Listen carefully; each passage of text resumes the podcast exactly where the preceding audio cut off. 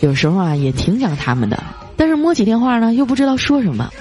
有一天啊，我心血来潮给他们群发了一条短信：“在吗？这么长时间不联系了，好想你们呀。”结果等了老半天呀，就一个人给我回复了，短信上只有俩字儿：“没钱。”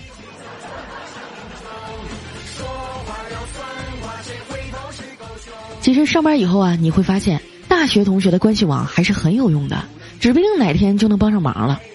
如果你是学英语的呀，某一天突然有个多年未见的同学联系你。那多半是有东西要你帮忙翻译。如果你是学设计的，突然有个多年未见的同学联系你，那多半是有 logo 想让你帮忙设计。如果你什么都不会啊，突然有一个多年未见的同学联系你，那多半是他要结婚了，叫你去随礼。除了认识几个好朋友啊，真不知道自己大学都干了什么。大家有没有这种感受啊？就念了四年大学，没学到别的本事，就掌握了一项特殊的技能：白天不用安眠药也能安眠，晚上不用兴奋剂也能兴奋。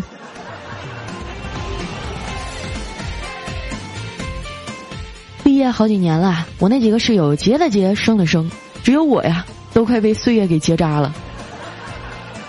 那天啊，和调调聊天，聊到初恋这个话题，我就问他：“调啊。”你第一次啪啪啪是什么时候啊？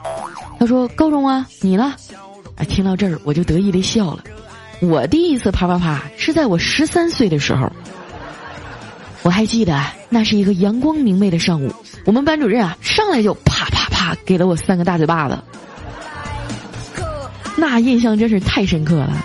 你说我们初中老师哈也太不人道了，像我这种阳光美少女也打，我不就是在教师节的时候送了他一个花圈吗？so easy.